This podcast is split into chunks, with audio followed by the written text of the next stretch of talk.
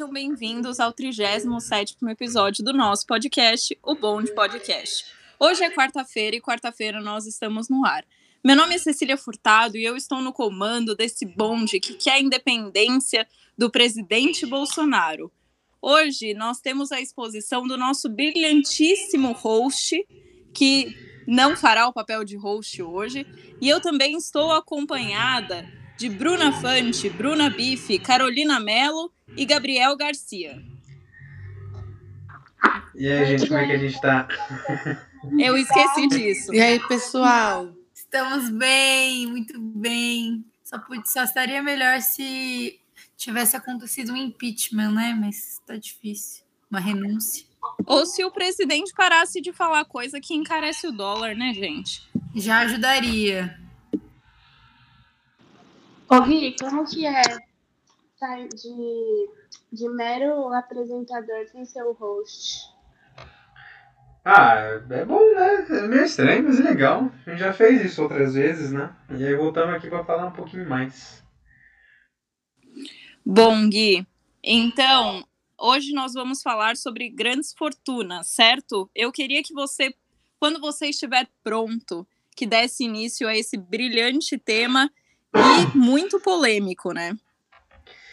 Bom, boa tarde, boa noite todo mundo. É legal voltar a falar aqui no, no podcast. Meu, o pessoal fala que minha voz, quando eu apresento, fica até um pouco diferente, mas é isso mesmo.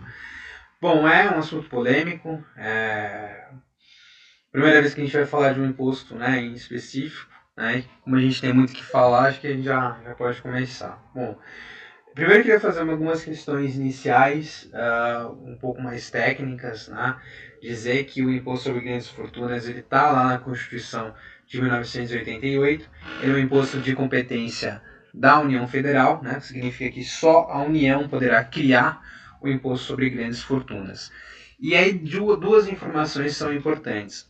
É, o ponto de estar tá na Constituição de 1988 e até hoje não ter sido instituído uh, não significa de forma alguma que a União perdeu o seu direito de criar um imposto sobre grandes fortunas.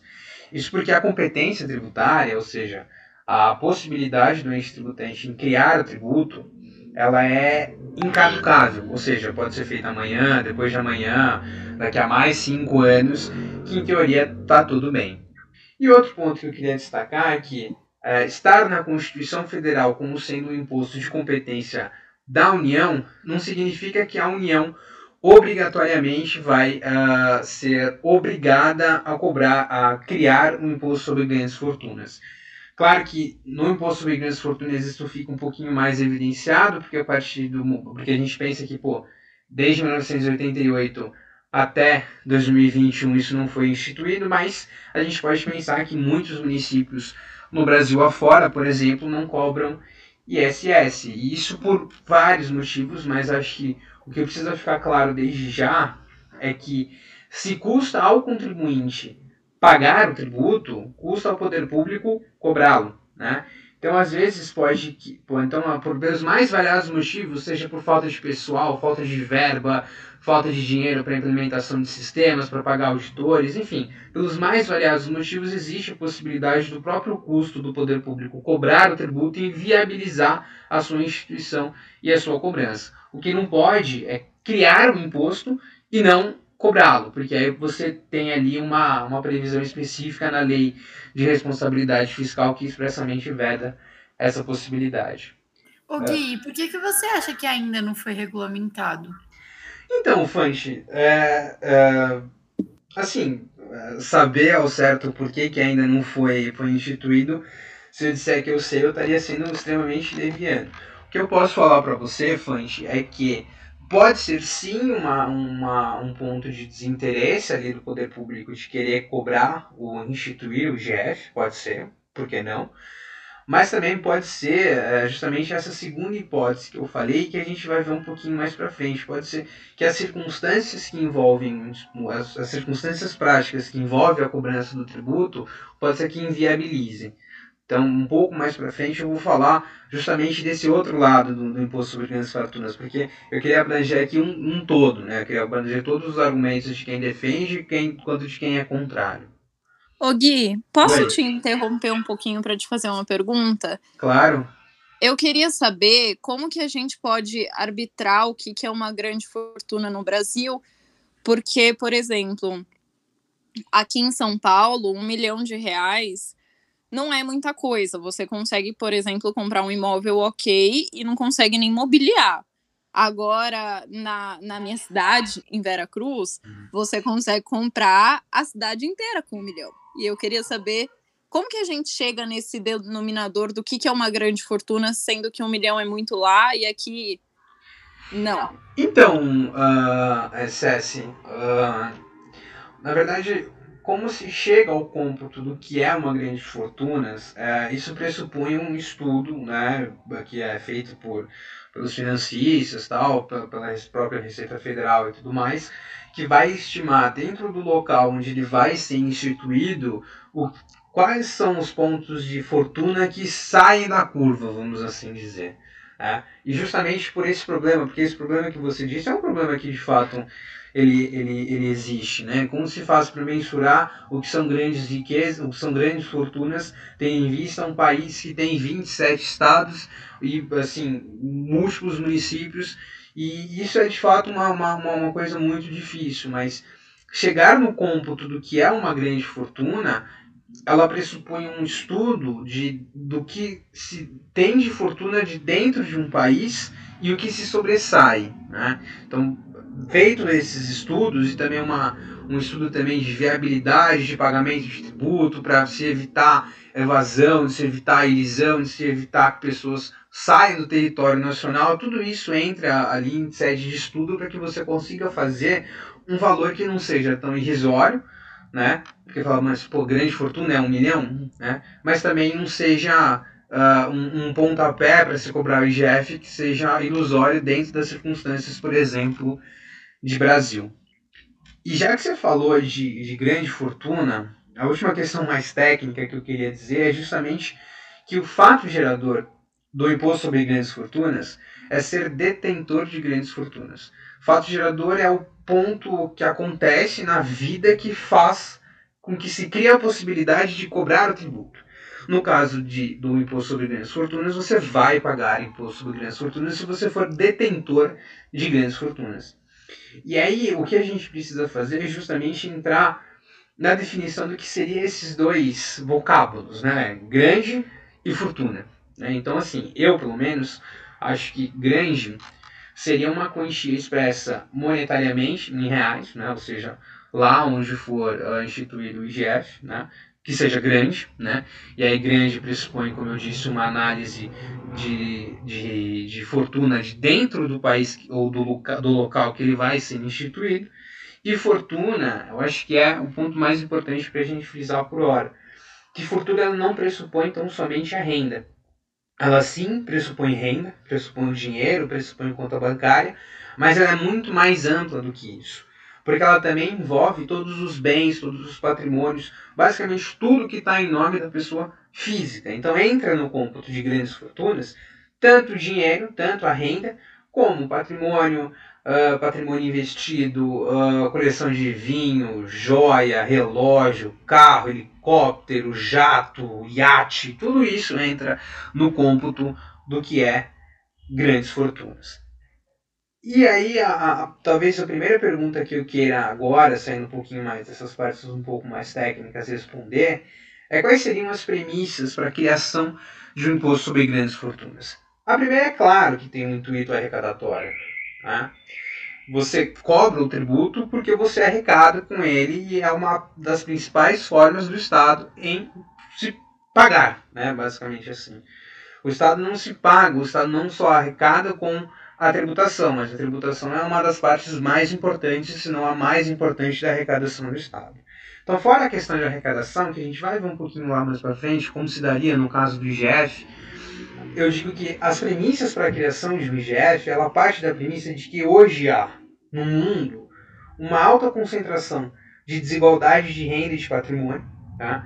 que por si é causada por uma série de motivos, por exemplo, uh, o congelamento de salário mínimo, por exemplo, inflação, concentração uh, de mercados, de empresas de múltiplos segmentos uh, e de concentração de renda ao redor do mundo, sendo que o imposto sobre grandes fortunas é um imposto que atua justamente nesse sentido, né? Ou seja, justamente porque existe uma alta concentração de renda, de riqueza na mão de poucas pessoas, que torna o mundo desigual, e o IGF ele vem nesse panorama para que se faça uma melhor distribuição dessa concentração de renda, ou seja, desconcentrar a renda ao redor do mundo, sendo que o IGF seria o meio mais indireto para se limitar ou ainda se reduzir riquezas e desigualdade. Oi? Puxando um, uma brechinha aqui. Desculpa. A gente bastante. Eu não sei se tá me ouvindo bem. Tô, tô, não, é que eu tossi. É, a gente ouve frequentemente que geralmente pobre paga mais. Pobre assim, na acepção da palavra, tá? Sem muito definir. Mas pobre acaba pagando mais tributo do que rico. É, explica um pouquinho pra gente isso, por favor. Ah, outra pergunta um pouquinho filosófica, né? Mas é, eu acho que pode ser ambos, podem ser ambos proporcionalmente e ambos. É, e ambos. Nossa senhora, pelo amor de Deus. Deu minha rolada aqui. Então acho que pode ser ambos. Pode ser tanto uh, proporcionalmente quanto efetivamente. Por exemplo, quando a gente veio uh, alguns episódios atrás, quando eu vim e falei para vocês um pouco de tributação de consumo, a gente viu que a tributação sobre o consumo, quando ela é excessiva, eu dei o exemplo que vocês gostaram tanto do cigarro, ele pode ser regressivo, ou seja, ele pode afetar mais quem tem menos do que quem tem mais. Porque é assim um exemplo bobo, vai. Porque se o gás ele tá hoje 60, aliás, 100 reais ou 60 reais, para o rico não faz muita diferença. Para o pobre, proporcionalmente faz. Porque, muito embora estejam comprando o mesmo produto, o pacote de arroz caro, desodorante caro, um chuveiro elétrico caro, a energia elétrica cara, de fato pesa mais para quem tem mais do que. Eh, desculpa, pesa mais para quem tem menos do que para quem tem mais. Então, proporcionalmente, Pode ser que sim, é, quando a gente olha para consumo. Quando a gente vai estudar outros pontos, outras searas, por exemplo, por exemplo é, renda, uh, patrimônio, heranças, aí pode ser que efetivamente possa ser que sim. E aí, um dos motivos para que isso aconteça é justamente pontos de que as pessoas mais afortunadas elas têm mais recursos, né? mais estruturas, mais uh, portfólio, vamos dizer assim, para se criarem, é, para que sejam criados redes de planejamentos tributários, planejamentos sucessórios, planejamentos patrimoniais, que visam ali no frigir dos ovos, né, pagamentos. Então, dessas estruturas, podem ser que de fato, efetivamente, paguem menos. E aí, é, dando um exemplo mais atual, assim, o STF recentemente julgou um caso de heranças e doações provindas do exterior. Que qual que é a discussão?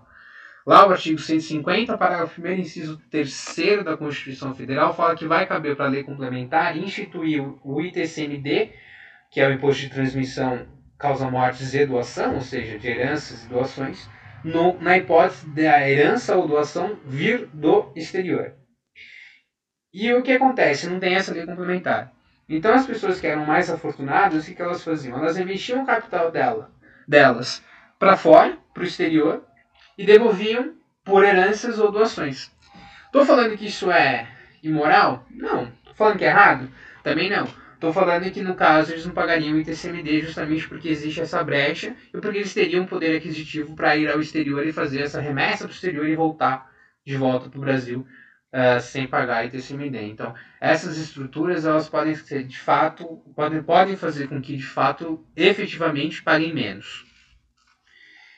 Uh, e as discussões do imposto sobre grandes fortunas, elas ganharam força agora na pandemia, né?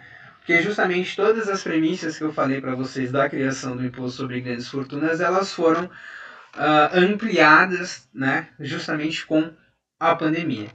E desde já também eu digo que existem muitas pessoas importantes e sérias que defendem o IGF. Né? Então, assim, só da ponta da minha cabeça tem Piketty, tem Emmanuel Saez, tem Gabriel Zuckman, tem Elizabeth Warren, enfim, tem várias pessoas sérias e importantes que defendem com argumentos contundentes de que, de fato, o IGF ele tem premissas que justificam a sua cobrança. Uh, Para se ter uma ideia, eu falei que existe uma alta concentração de, de, de riqueza uh, ao redor do mundo. A INSPER ela publicou um trabalho em março desse ano que se chama Vale a Pena Instituir o IGF. E eles fazem uma série de estudos, né? e dentro desses estudos eles traçaram um gráfico que visou analisar a participação dos 10% mais ricos, né? Uh, a participação dos 10% mais ricos uh, na economia dos Estados Unidos, na França e do Reino Unido. Então, eles chegaram aos seguintes números, que 71% dos 10% mais ricos dos Estados Unidos contribuem 70, com 71% uh, ah, na economia dos Estados Unidos. Na França são 55%, no Reino Unido são 52%. Ou seja, a INSPER, em outras palavras, está dizendo, olha, de fato existe uma concentração de riquezas nos Estados Unidos, na França e no Reino Unido. Fora a INSPER, eu também peguei um dado do Credit Suisse, né? O Credit Suisse é um banco suíço, um dos bancos mais ricos assim da, do, do mundo atualmente. E eles publicam todo ano um material que se chama Global Wealth Report. Né? Eu peguei o de 2020, né, que foi elaborado. Desculpa, eu peguei o de 2020, que foi elaborado em 2020 com relação a 2019. Ainda não tenho o de 2020. E eles levantam os seguintes dados, né, que o 1% das pessoas com mais fortuna, e aí fortuna naquela acepção e definição que eu dei lá no começo, né, 1% das pessoas com mais fortuna concentram tipicamente 25 a 40% de toda a fortuna dentro de seus países. E se você for abranger do 1% para os 10%, há uma concentração de 55% a 75% de fortuna das pessoas mais ricas. É, e se eu for falar especificamente de renda, é, se eu pegar 1% da população com mais renda né, do mundo inteiro, eles têm, eles participam né, com 43,4% de toda a renda mundial. Então, é a INSPER, é o Credit Suisse, dizendo que de fato existe comprovadamente uma questão séria vinda da concentração de renda e que a concentração de renda ela causa seus problemas, né, que a gente pode imaginar como a desigualdade, sendo que o IGF atuaria justamente nesse prisma, né, com o intuito distributivo, com o intuito de se desconcentrar riquezas. Então, acho que uh, se eu me fiz claro, a ideia que eu quis passar é que o IGF é um imposto que de fato tem premissas teóricas que justificam a sua cobrança, né? notadamente pela questão da concentração de riqueza, da concentração de renda e a necessidade de se desconcentrar a renda para que se reduza ou até mesmo acabe com desigualdade. E dito isso, oi Migão, Migão tá aí, Migão chegou. E aí rapaziada, foi mal.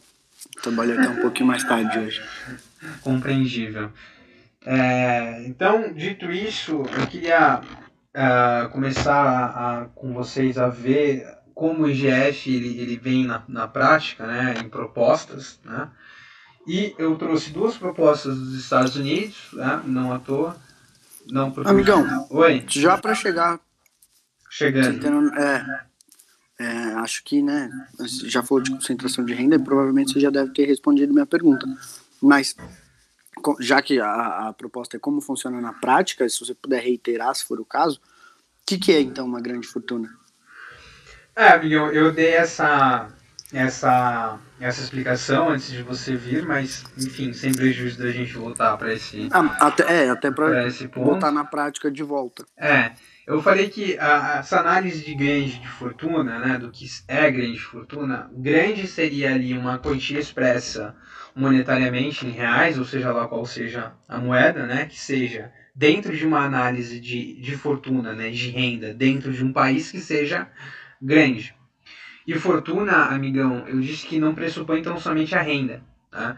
ela compreende sim renda, mas também compreende uma outra vasta gama de bens que a pessoa possa vir a ter. Então tudo entra no cômputo uh, do imposto sobre grandes fortunas, desde renda a aplicações financeiras, bens, casas, joia, enfim, jato. Não, da hora, mas o que eu estou dizendo é, tipo, minha casa na praia não é uma grande fortuna.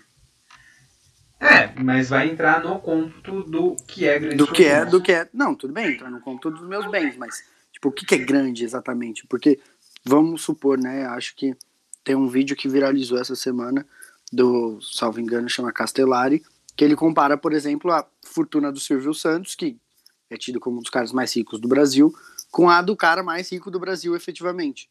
E é um abismo de diferença. Não, é um abismo de diferença. Do, o cofundador do Facebook. Exato. Tá, é só, só isso, tipo, é o dono da SBT que a gente cresceu, a, viu, né, a vida toda o cara literalmente jogando dinheiro com, mano, tem, que tem uma riqueza que é vasta, mas que é literalmente 49 vezes menor do que a do outro cara. Então, tipo, segundo os dados que o Castellari falou, tipo, o Silvio Santos tinha dois, sei lá, um bilhão, um bilhão e alguma coisa, e o cara tinha, tipo, 49 bilhões e alguma coisa. Então, tipo, é, em teoria os dois pagam a mesma coisa de, de GF em termos de alíquota.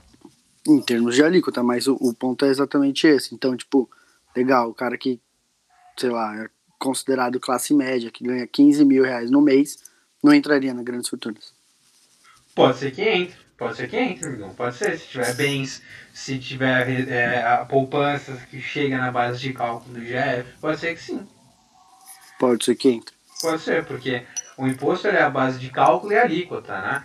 Então eu já vou até chegar um pouco mais à frente nisso, mas já que a gente está entrando nesse tema, basicamente todas as propostas legislativas que a gente tem de GF no Brasil, elas variam de grandes fortunas para 2 milhões a 5 milhões. Então, assim, dentro de um estudo, de se considerando que é Brasil, é, é, as propostas variam em 2 a 5 milhões de grande fortuna, né? E, ó, e, de novo, que não pressupõe então somente renda, mas um conjunto de todos os bens. Por exemplo, nos Estados Unidos, que eram as propostas que eu ia trazer aqui, tem a proposta da Elizabeth Warren e do Bernie Sanders. A Elizabeth Warren, ela, ela tem uma proposta de GF que é uma alíquota de 2% para quem tem fortuna igual ou superior a 50 milhões de dólares. Então a Elizabeth Warren está chamando grandes fortunas em um panorama dos Estados Unidos de 50 milhões de dólares. E ainda o imposto dela é progressivo, ou seja, a alíquota cresce a partir do momento que eu tenho mais grana, mais fortuna, digamos assim. Então, caso o patrimônio some mais de um bilhão, na proposta da Warren, a alíquota vai para 6%.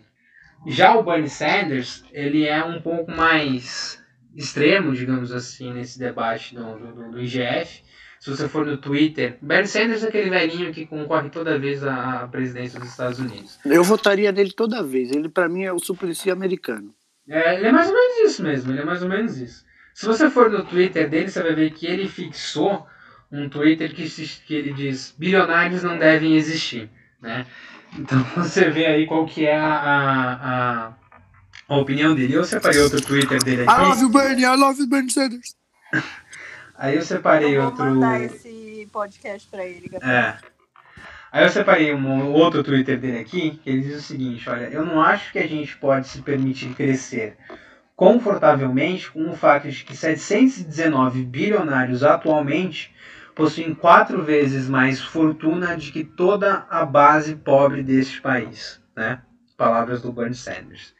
E a proposta do Bernie Sanders é de uma alíquota de 1% de IGF para quem tenha igual ou mais que 30 milhões de dólares. Então, Bernie Sanders fala que grandes fortunas são 32 milhões de dólares e também para ele o imposto tem que ser progressivo. E caso a pessoa some mais de 10 bilhões de dólares, a alíquota vai para 8%. Né? Ambos, Elizabeth Warren e Bernie Sanders, propõem também um novo imposto que se chama de exit tax. Então, na hipótese das pessoas se sentirem ali, uh, vamos dizer assim, pô, não quero pagar, então eu vou sair.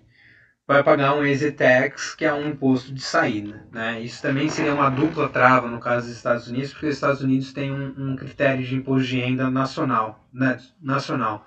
Então, se você tem nacionalidade norte-americana, onde você quer, onde você esteja no mundo, em teoria você tem que pagar imposto de renda para os cofres norte-americanos. A não ser que exista um tratado de bitributação que de fato eu não fui a fundo para ver se existe.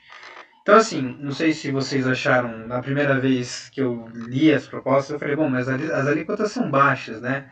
Mas o Dan Debate, que é um, um fórum de, de, de, de, que debate algumas, algumas propostas democráticas nos Estados Unidos, eles estimaram que se caso a proposta da Elizabeth Warren fosse aprovada, o Bill Gates pagaria aproximadamente 6 bilhões de dólares a título de imposto sobre grandes fortunas por ano. O, o que eu acho engraçado é que o cara pagaria 6 bilhões de dólares e continuaria absolutamente bilionário. O ponto é, isso significa 6% da riqueza dele. O que, que isso vai mudar na vida dele? Eu acho, Exato. A, a, última vez que eu vi, o Jeff Bezos estava com 90, um patrimônio de 98 bilhões, né?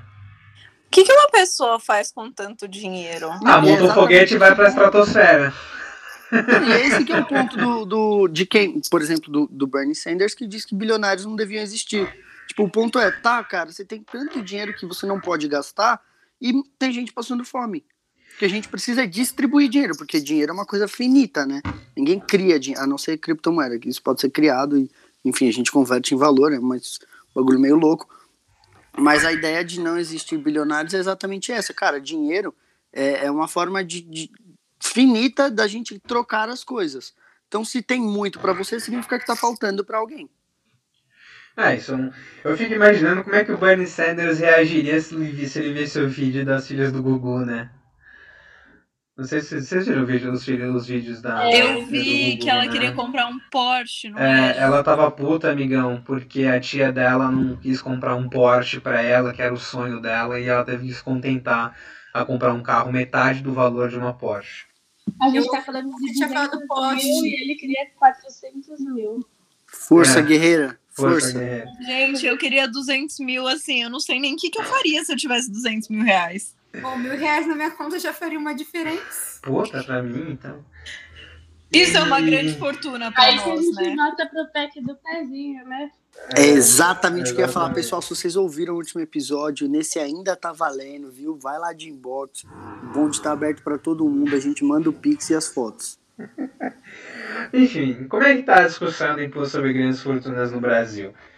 É, o primeiro projeto de lei que teve do imposto sobre grandes fortunas no Brasil foi em 1989. E eu dou um biscoito para vocês, para vocês descobrirem quem foi o autor desse projeto de lei.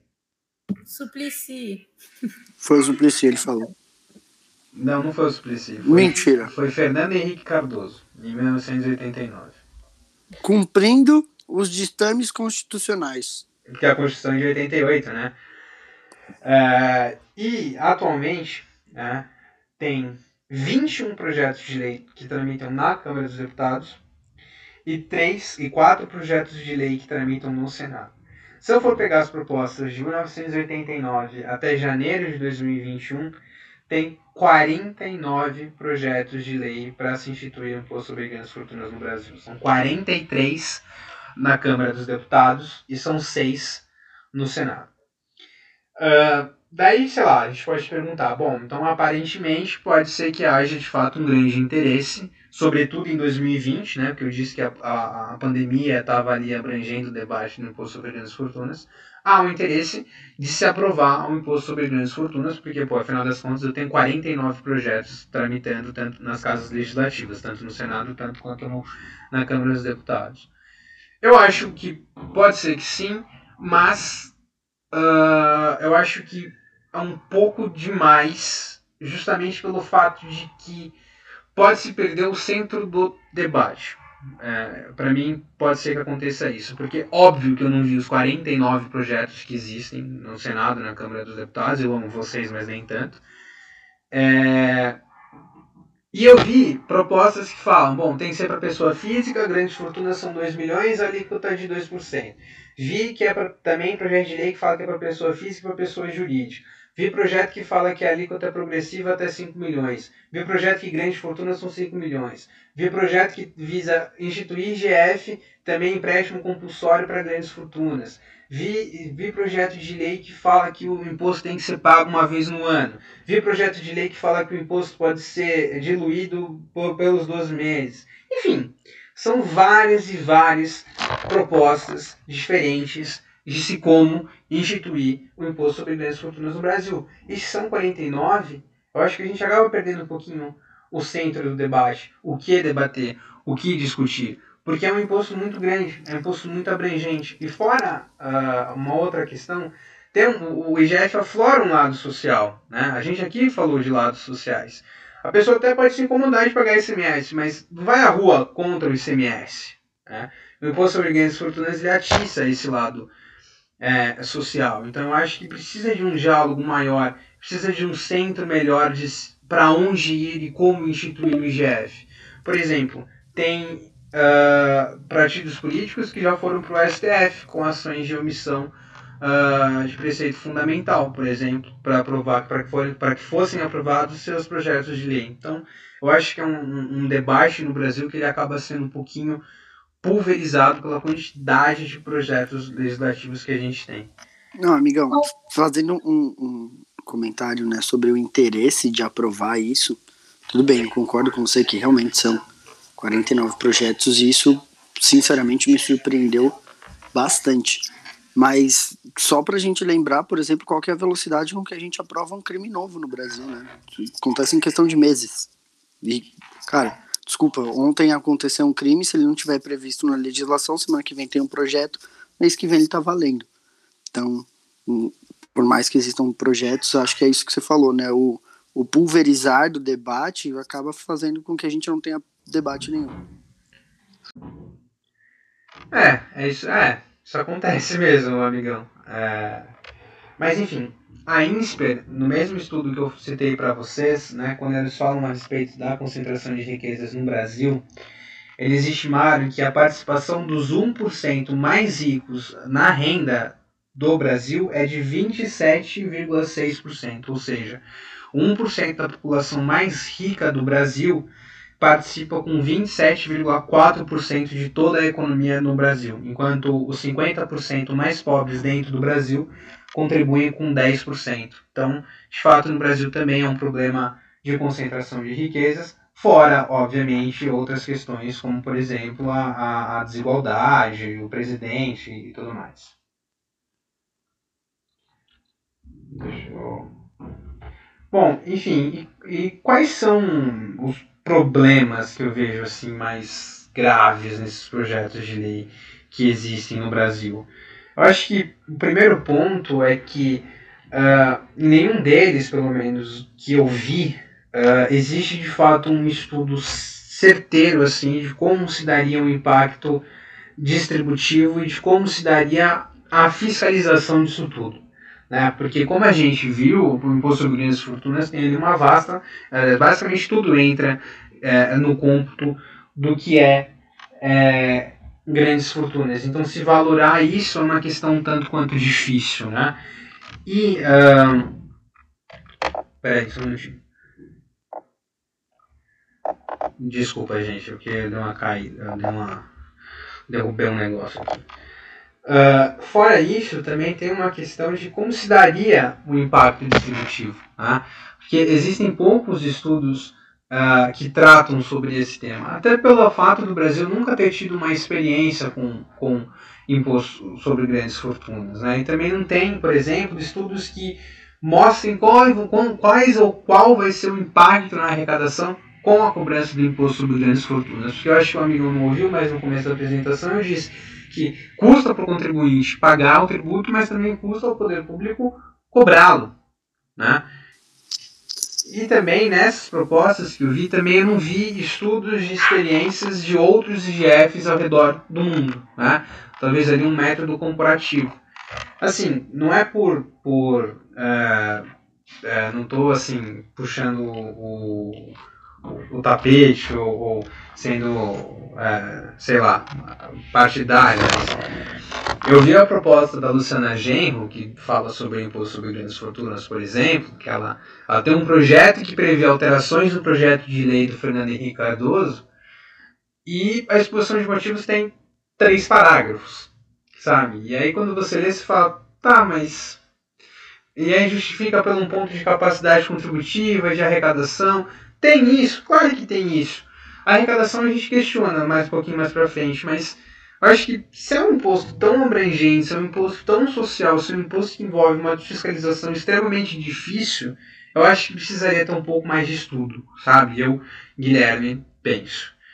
Uh, a Receita Federal, por sua vez, uh, ela já se manifestou que ela é a favor da criação de um imposto sobre grandes fortunas, né? Dizendo que o imposto pode ser uma, uma possível solução para diminuir, diminuir a desigualdade, né? mas ela pondera algumas dificuldades de se mensurar as fortunas e ainda tenta a possibilidade de transferência de patrimônio para outros países, talvez com tributação favorecida, ou até mesmo para outras pessoas. Então acho que uh, existem muitas propostas, mas dentro dessas propostas eu acho que a discussão é um pouco rasa. É, essa foi a minha percepção. E, continuando aqui, queria é, conversar um pouquinho melhor com vocês de como o IGF hoje ele está mais ou menos assim no mundo. Né?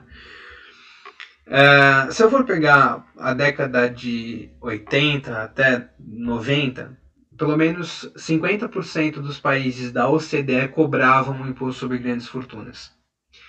Atualmente, uh, e eu vou abranger não só para os países da OCDE, como aqui países também da América, então atualmente cobram imposto sobre grandes fortunas Argentina, Uruguai, Bolívia, Colômbia, Espanha, Noruega e Suíça. Então, do mundo inteiro cobram IGF só esses países que eu falei para vocês. Então, por exemplo, abandonar o barco. Alemanha, Áustria, Dinamarca, Finlândia, França, Islândia, Itália, os Países Baixos e Suécia. A, a França foi a última.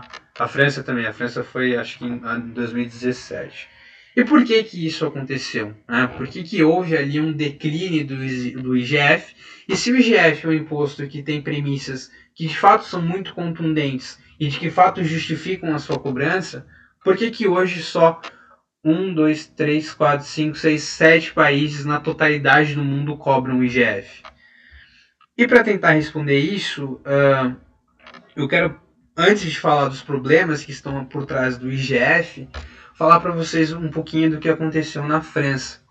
Porque a França teve o imposto sobre grandes fortunas instituído pelo Partido Social Francês em 1982, ele foi extinto em 1987 foi reintroduzido em 1989, por onde perdurou até 2017, quando o Macron extinguiu o imposto sobre grandes fortunas. E o que, que aconteceu?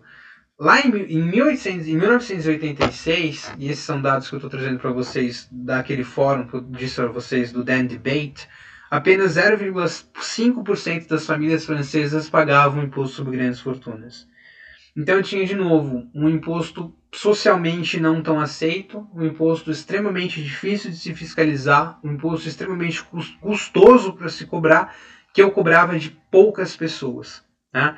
Outro dado também dado pelo Dan Debate é que desde 2000 até 2017, né, ou seja, esses 17 anos, Uh, 60, 60 mil milionários, né, pessoas que pagariam imposto sobre grandes fortunas, tiraram o seu dinheiro da França. Né? Isso se dá, assim, é, obviamente que é muito ruim, seja um país rico, seja um país pobre, seja um país em desenvolvimento, seja, seja lá qual for o país, né? é ruim que pessoas tirem o dinheiro dos seus países, né? e também pela facilidade que se tem na União Europeia de se transitar remessas de capital, porque não é tributado. Tá? Não aconteceria, por exemplo, no caso dos Estados Unidos, né? Tanto a Elizabeth Warren quanto o Bernie Sanders, eles, queriam, eles querem criar junto com o IGF aquele tal do EasyTax que eu falei para vocês.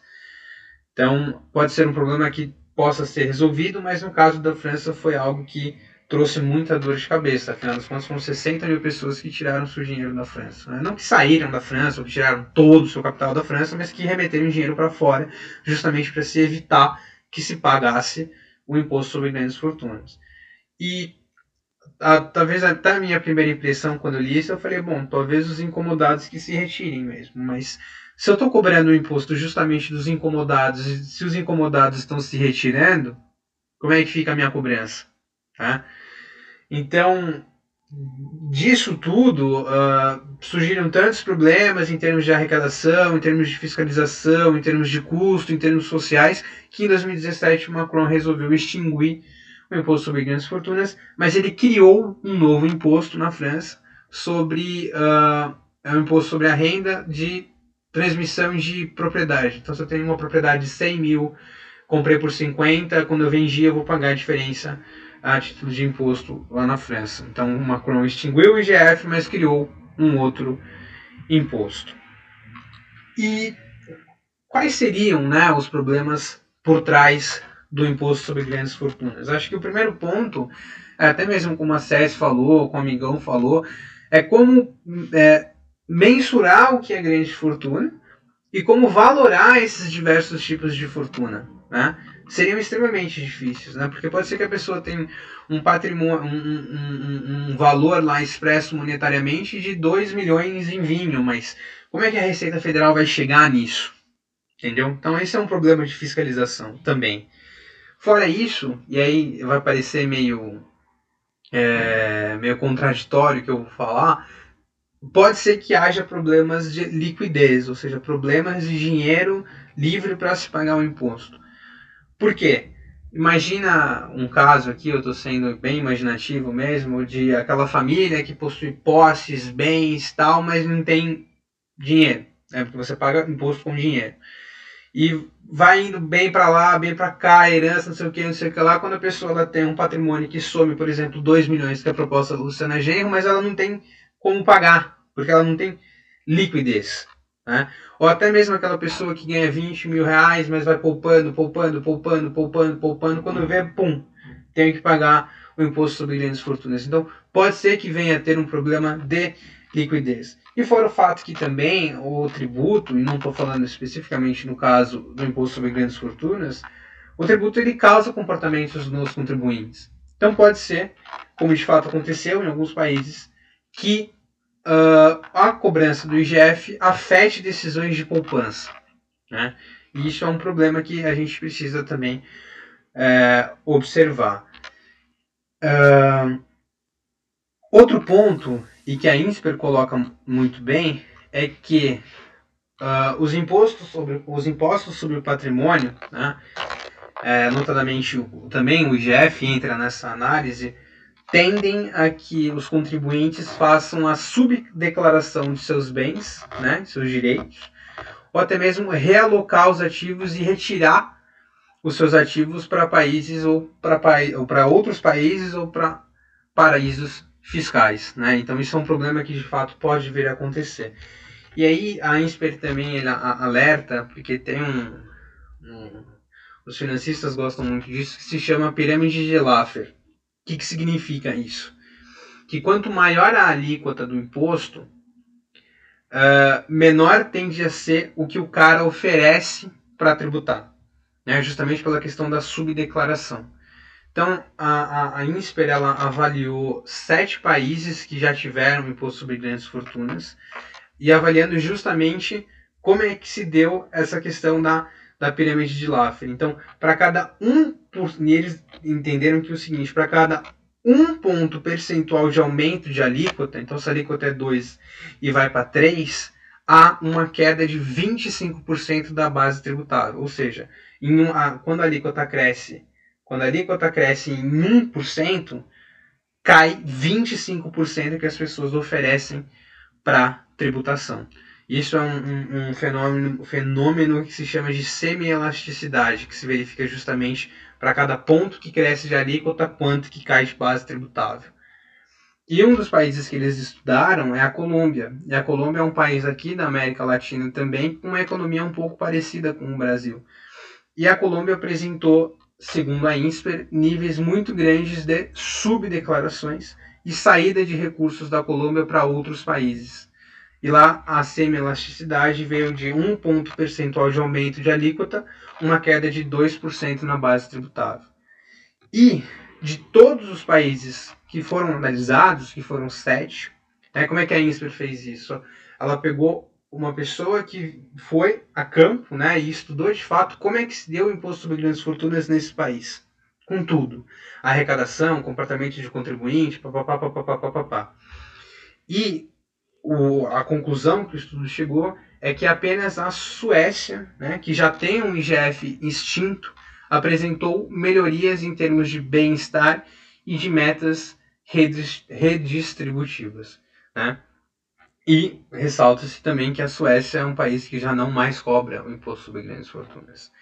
E por fim, existem assim outras formas também, né? pessoas que não defendem o IGF, existem outras formas de se tributar de uma forma melhor a riqueza que não a instituição do imposto sobre grandes fortunas. Então eu posso, por exemplo, cobrar um imposto de heranças mais caro, né? porque de fato é muito barato. Eu posso aumentar a progressão do, do imposto de renda para que de fato as pessoas que tenham mais paguem mais. Eu posso, uh, por exemplo, por mais que meio falacioso o Guedes está tentando uh, voltar ali a cobrança dos dividendos, o Joe Biden está falando em re, é, é, restabelecer as alíquotas do imposto de renda norte-americano para pessoa jurídica, né? Porque o Trump diminuiu, o Joe Biden está querendo aumentar. O Macron, quando extinguiu o imposto sobre grandes fortunas, criou um outro imposto. Enfim, pode ser que existam outras. A gente falou do Suplicy, pode ser também a proposta de renda básica. Então, o que eu estou falando de tudo isso é que podem existir uh, outras alternativas, outros meios que não só o imposto sobre grandes fortunas, que vai atuar nesse quesito de uh, se redistribuir renda, desconcentrar renda e fazer com que a gente tenha uma, uma redução, até mesmo uh, não ter desigualdade. E por fim, uh, em termos de arrecadação, uh, os números são muito baixos. Né? O país que mais arrecada com imposto sobre grandes fortunas no mundo é a Suíça. E a Suíça ela arrecada em termos de PIB 3,6%, ou seja, de todo de absolutamente tudo que a Suíça arrecada, o IGF é de 3,6% do PIB. E, e Gui, aproveitando isso, eu queria falar uma coisa assim que é, já ouvi alguns suíços falarem que lá, eu, eu acredito que talvez seja um reflexo desse imposto, mas ele diz, diz que lá é, as pessoas não existem pessoas muito ricas com muitas fortunas e eu acho que é justamente por isso. Pode então, ser, pode ser que sim, pode ser. Pode ser. Eu quando essa pessoa me falou assim, é, me explicou exatamente isso que é, as pessoas que são muito ricas lá e que têm muitas fortunas pagam mais imposto que as outras, e aí é muito difícil dentro da Suíça as pessoas conseguirem ter muita fortuna e ser muito ricas, assim. Então, é, acho que um grande reflexo.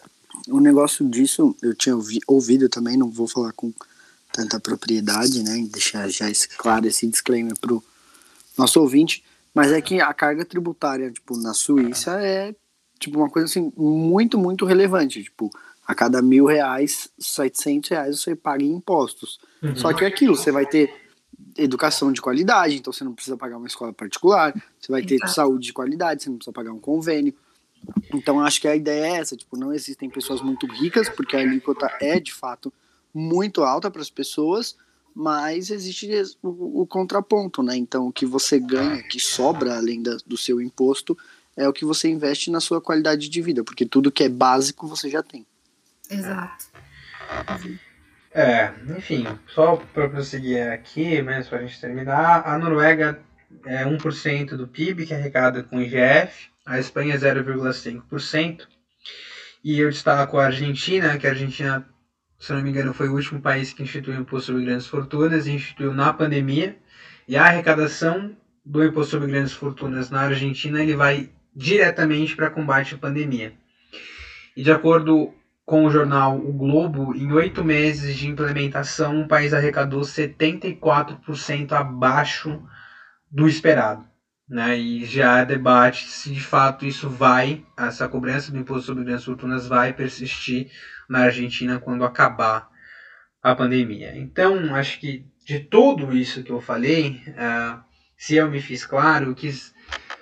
Uh, eu não quis dar minha opinião ainda, mas vou dar, vou pular do muro. Mas eu quis dizer para vocês que justamente tem sempre os dois lados da moeda, né?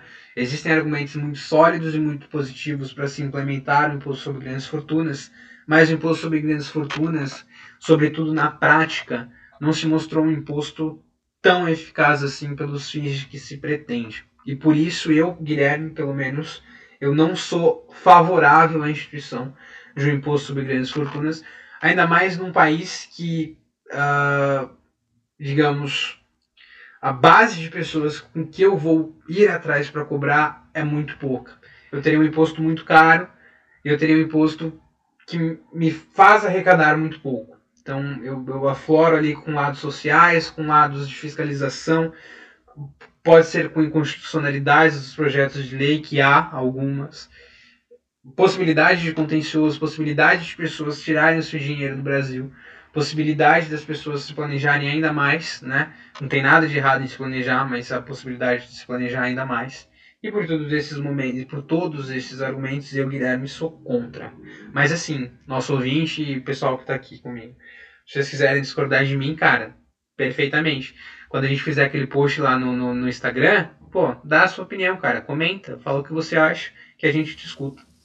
Eu não vou nem falar porque vocês sabem já a minha, né? Então... É, eu vou falar que eu discordo.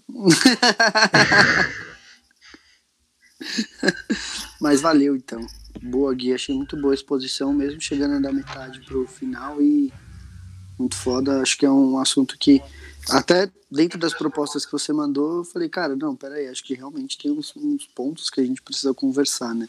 Sim. Até sim. Do, do, do quanto é, do quanto não é, enfim. Muito, bo muito boas as ponderações. Muito obrigado, meu amigão. Bom, gente, eu tinha esquecido que eu era host, né? Então eu declaro encerrado o nosso 37 episódio. Vocês sabem o que fazer, por favor, compartilhem, curtam, escutem, mandem para avó, manda para aquele tio rico que não quer pagar o imposto de renda certo. É, esse tio vai gostar, vai gostar de mim. É, e se você é, discordar, cara, não tem medo, vai lá, cara. Manda, obviamente, com todo respeito, né? Porque a gente não precisa se degladiar porque a gente discorda. Mas dá sua opinião lá, vai ser legal eu ouvir. Vai ser legal ouvir vocês, tá bom? Vamos dar tchau, pessoal? Tchau, pessoal. Tchau, tchau, pessoal.